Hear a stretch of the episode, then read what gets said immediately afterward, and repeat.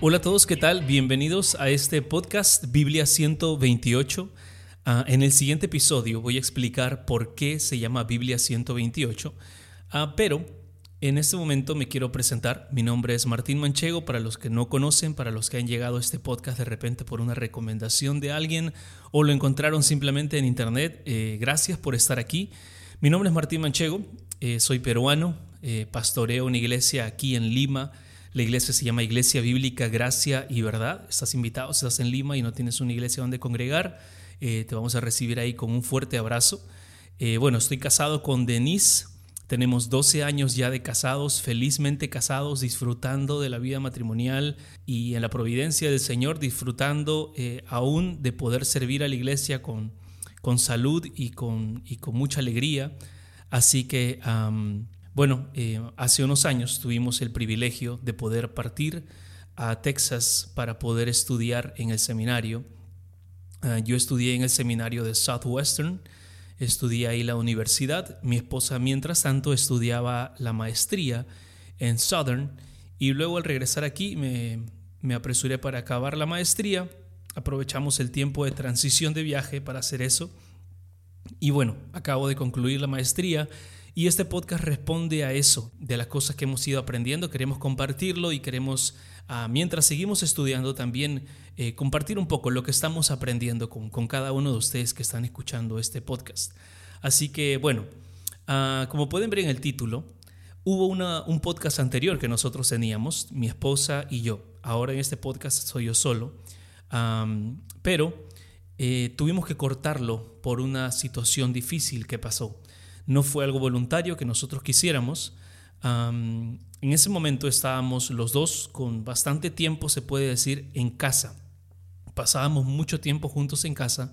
Vino la pandemia, eh, yo estaba trabajando, sirviendo y organizando una conferencia, así que en los momentos en que nos dábamos un break, teníamos conversaciones eh, muy bonitas y hablábamos de cosas muy interesantes y de pronto decidimos pensar, eh, bueno, pensamos en ese momento, oye, ¿qué tal si hacemos de esto un podcast? Así que así nació el podcast que se llamaba Día a Día, ah, Creciendo en Cristo.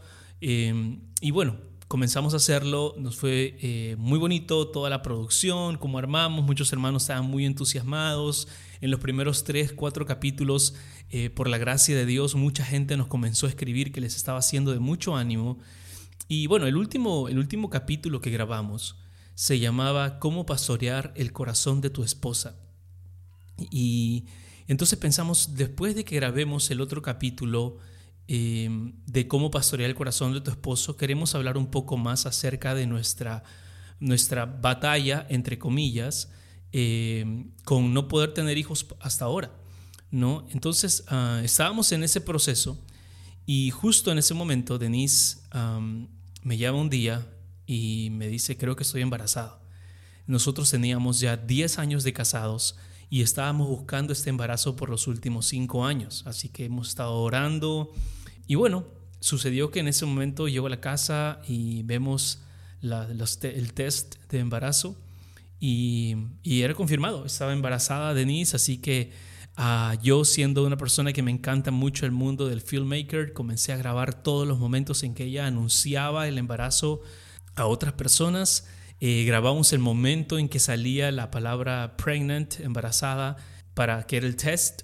Así que, bueno, comenzamos a, celebrar en ese momento y surgió la pregunta, ¿no? Ah, ¿Le anunciamos a otras personas o no se lo decimos a otras personas? ¿Les decimos a otras personas que, que estamos esperando un bebé eh, y que aproximadamente ya tiene un mes o dos meses de embarazo? ¿Se lo contamos o no?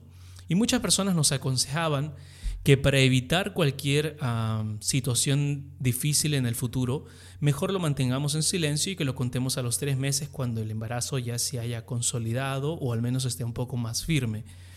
Pero bueno, decidimos contárselo a todas las personas en ese momento porque sabíamos que era una alegría muy grande y delante del Señor entendimos también, lógicamente, mentalmente, entendíamos que si algo pasaba, y por ahí lo peor que pudiera haber pasado era perder el bebé, entonces ah, era bueno que las personas hubieran visto nuestra reacción en la alegría, pero también nuestra, nuestra reacción en, el momento de tristeza. Y bueno, pero lo pensamos, pero como un pensamiento muy lejano, como que esto no va a suceder nunca, ¿verdad? Eh, somos una pareja de 10 años, nos estamos a punto de graduar, eh, vamos a regresar a nuestro país y el Señor nos va a dar un bebé y vamos a regresar y vamos a vivir esta historia maravillosa, ¿verdad? Así que comenzamos a vivir esa etapa muy linda con muchas eh, visitas de inmediatamente de muchos hermanos que nos traían cuentos, regalos y diferentes cosas que, que nos entusiasmaban cada día más. Sin embargo, lamentablemente, más o menos al segundo mes de embarazo, em, perdimos el bebé. Ah, fue una, una escena muy triste, una escena muy dolorosa para mi vida, no podía comprenderlo. Era la primera vez que sentía tan grande tristeza en mi vida. Ah, yo no he perdido ningún familiar eh, de mi familia directa, padre, madre o abuelos que yo haya conocido. así que nunca había sentido algo así en mi vida. Eh, recuerdo la desesperación, recuerdo el dolor, esta aflicción tan grande.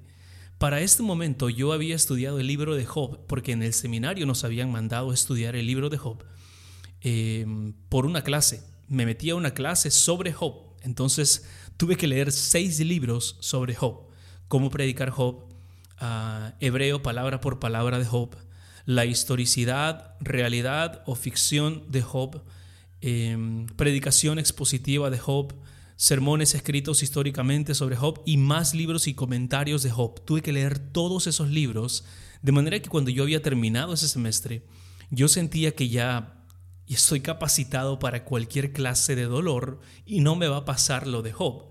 Ese fue mi pensamiento en ese momento. Y sin embargo, en ese momento me encontré haciendo lo mismo que Job, con dudas en mi corazón, con un dolor tremendo de pasar esta aflicción. Eh, a esta aflicción se sumaron otras aflicciones de lo que es estar lejos de tu familia en un país extranjero y esto hacía que esto sea muy una carga muy grande para nuestro ser. Recuerdo el momento en que nos confirmaron que no que habíamos perdido el bebé en el hospital, el dolor y, la tragedia insoportable en mi corazón. Lo único que quería decir al Señor es, Señor, ya aprendí la lección, dame a mi bebé. Ah, me quedó reflexionar más acerca de esto y, me puse a recordar aquellas cosas que yo le dije al Señor en ese momento y muchas de esas cosas eran demandas. Eh, Señor, te he servido desde que tengo 15 años. Eh, ¿Por qué pasa esto? ¿Por qué hay tantas personas en el mundo que, que tienen embarazos normales como fruto incluso de pecado, como, como fruto incluso de violencia? ¿Y por qué a nosotros no que te estamos sirviendo desde nuestra juventud?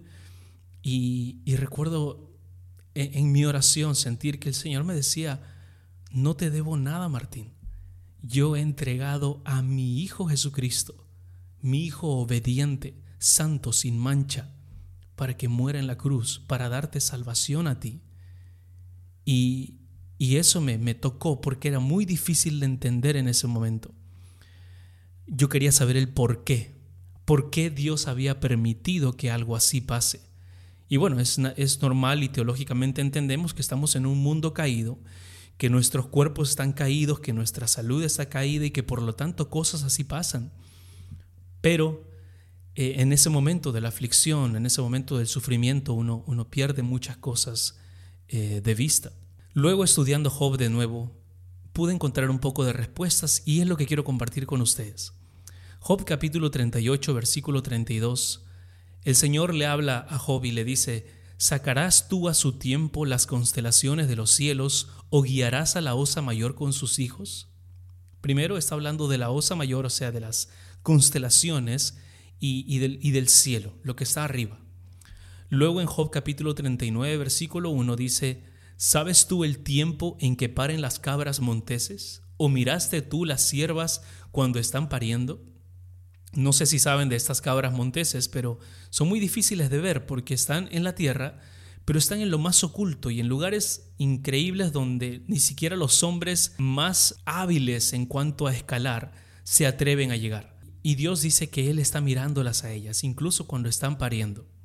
Hay unos versículos cercanos al capítulo 39, versículo 1 también, que hablan de que Dios hace crecer pasto donde el hombre nunca va a morar. Job capítulo 38 versículo 16 dice, ¿Has entrado tú hasta las fuentes del mar y has andado escudriñando el abismo?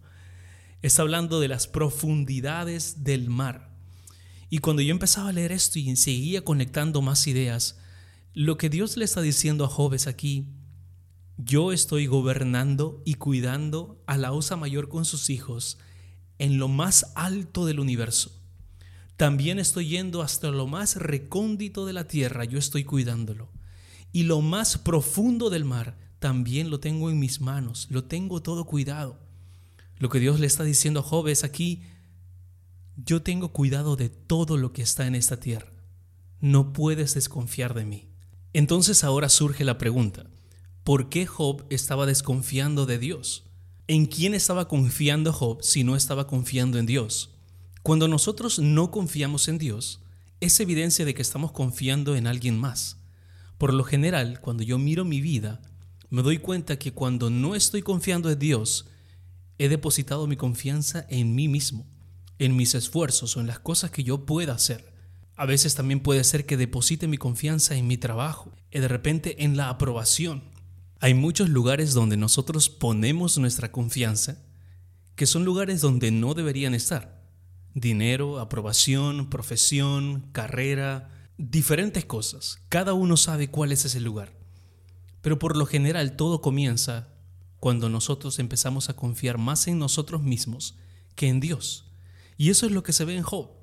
Mira Job capítulo 23, versículo 3 al 6. Dice, ¿quién me diera el saber dónde hallar a Dios? Yo iría hasta su silla, expondría mi causa delante de él y llenaría mi boca de argumentos. Yo sabría lo que él me respondiese y entendería lo que me dijera. ¿Contendería conmigo con grandeza de fuerza? No, antes él me entendería. Entonces, Job está bien confiado de que si él tuviera una audiencia con Dios, ellos entenderían mutuamente. Ellos conversarían como si fueran dos iguales. Él, él sabe que es Dios, pero en este momento algo nos está mostrando. Él tiene mucha confianza en aquello, en lo que él está haciendo. Porque no olvidemos que Job delante de Dios era, no hay otro como él en la tierra. Es perfecto y recto, temeroso de Dios y apartado de mal. Entonces estamos hablando de una persona sin duda intachable, pero tenemos que entender también que Job sigue siendo un hombre, pero en su concepto, en lo que dice en Job 23, está mostrándonos que él piensa que él puede hablar back and forth con Dios, que puede hablar así, como que ida y vuelta con Dios. Pero más adelante Dios mismo le va a llamar la atención, lo va a aplastar con muchas preguntas. Y eso es porque lo ama, pero quiere hacerle entender un punto. Le dice en Job 40, versículo 2, el Señor le dice a Job, ¿es sabiduría contender con el Omnipotente? El que disputa con Dios, responda esto. Y miren la respuesta de Job en, en el versículo 4. He aquí que yo soy vil. ¿Qué te responderé? Mi mano pongo en mi boca. Y este es un versículo muy interesante porque Normalmente nosotros vemos en la Biblia que cuando una persona se acerca ante Dios reconociendo que es malo, Dios inmediatamente obra en misericordia y obra en perdón. Pero acá Job está diciendo algo que puede ser un poco de repente no tan acertado. Job aquí está diciendo, soy vil, ¿qué te responderé? Mi mano pongo en mi boca. Lo que él está diciendo, él, es, él está entendiendo la teología del hombre. Él está entendiendo que Él es vil, que no es como Dios. ¿Qué te responderé? Pongo mano en mi boca, no puedo ganar esa discusión. Pero entonces vemos que la respuesta de Dios no es de perdonarlo y decirle, ok, Job, toma todas las bendiciones que te voy a dar, sino más bien otra vez lo vuelve a confrontar. Esto para mí me parecía algo muy firme de parte de Dios. Pero vamos a ver qué es lo que buscaba Dios de este hombre. Porque Dios no buscaba que Job solamente entendiera la teología del hombre, sino que entendiera algo más, que tuviera arrepentimiento verdadero.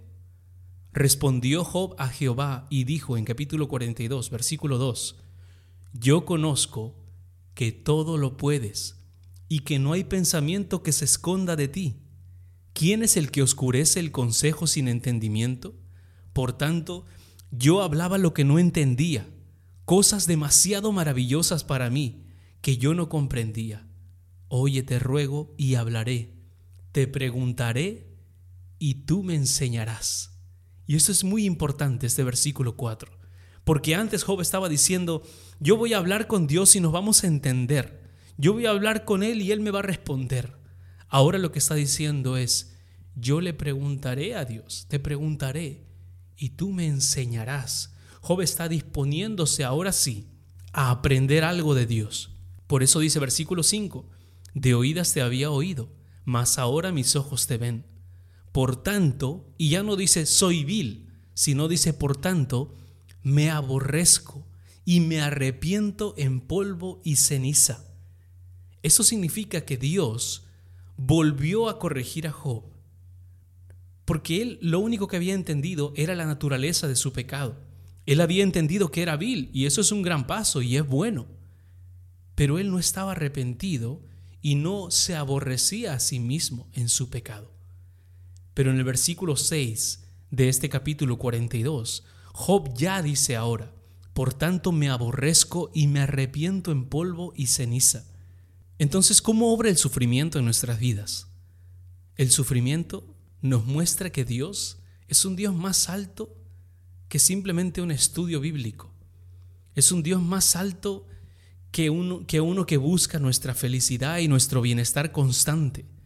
Lo que Él quiere es que nosotros nos acerquemos a Él con ese corazón contrito y humillado que Él nunca va a despreciar. La razón para el sufrimiento de Job nunca fue revelada. Dios nunca le dijo a Job, esta es la razón por la cual te he permitido que pases esta tragedia de perder a todos tus hijos, todas tus riquezas, todas tus posesiones, toda tu influencia, tu salud y a tu esposa. Él nunca le respondió eso. Solamente le dijo, como le dijo Eliú, mira la creación, mira las estrellas, mira el firmamento en el lenguaje original. ¿Qué es lo que le está diciendo? Mira mi sabiduría. Cuando tú conoces que Dios es sabio, que Dios te ama, que Dios ama a toda su creación, y que Dios controla lo más alto del universo, lo más recóndito de la tierra y lo más profundo del mar, entonces tú y yo como pequeñas criaturas de Dios, como sus hijos adoptados y perdonados, sabemos que Dios es sabio, sabemos que Dios es amor, y entonces aceptamos su voluntad, aceptamos que en este proceso no entendemos por qué pasan estas cosas, pero después déjenme contarles este testimonio. Nosotros no tenemos hijos y por eso mismo muchas veces no podemos ayudar a mucha gente que tiene hijos. Les podemos dar consejo bíblico y les podemos señalar a la palabra de Dios, pero muchas veces no podemos entenderlos. Gracias a Dios hay mucha gente que tiene hijos, que aman a Dios y que aman la palabra de Dios y entienden y pueden aconsejarles. Pero a través de esto nosotros nos empezamos a dar cuenta que había un grupo de personas que en pleno año 2023 no tenía la confianza para abrir su corazón y hablar acerca de la pérdida de un bebé, acerca de la esterilidad. Pero Dios ahora nos permite ayudar a esas personas desde un corazón que los entiende, o al menos quizá no los entiende personalmente porque cada historia es distinta, pero al menos nos podemos identificar con su dolor y podemos tomar esta herramienta que el Señor nos ha dado, que nos ha costado mucho dolor, y podemos ahora ayudar a personas que están en temor de perder un bebé, que han perdido un bebé, y todas estas personas cuando se acercan a nosotros nos dicen, sentía que no podía compartirlo con nadie, hasta que ustedes compartieron sobre esto y por eso ahora quiero soltar esta carga que tengo dentro de mí. Hay muchas personas que llevan la pérdida de un bebé solos, pero si puedo dar testimonio de algo en mi vida personal, lo que nos ayudó a nosotros a poder salir de este momento de quebranto y de dolor fue pasar tiempo con nuestros hermanos. Fue recibir el amor de varios hermanos que se juntaron y nos organizaron un fin de semana para salir con ellos y, y estar con ellos y pasar un tiempo juntos en los cuales podamos hablar con tranquilidad, sin muchas cosas que hacer y podamos simplemente caminar un rato en la calle con los hermanos, hablando acerca de la palabra de Dios, hablando acerca de su bondad y disfrutando de la comunión. Eso fue en lo práctico aquello que nos ayudó. En lo teológico, en el conocimiento, en el lenguaje del alma, aquello que nos ayudó mucho fue entender que nuestro Dios es sabio, es bueno, nos ama y que así como cuida de los pajarillos, cuida también de sus hijos con mucha más intensidad, con mucho más amor. Así que si tú estás pasando por esta temporada de sufrimiento, confía en el Señor. Él nunca ha dejado de ser bueno, Él nunca ha dejado de ser sabio, Él nunca ha dejado de ser todopoderoso. Deposita tu confianza en Él. Por último, hermanos, entonces así fue que terminó esa etapa de este podcast que solo duró cuatro episodios y que en algún momento esperamos retomar con mi esposa.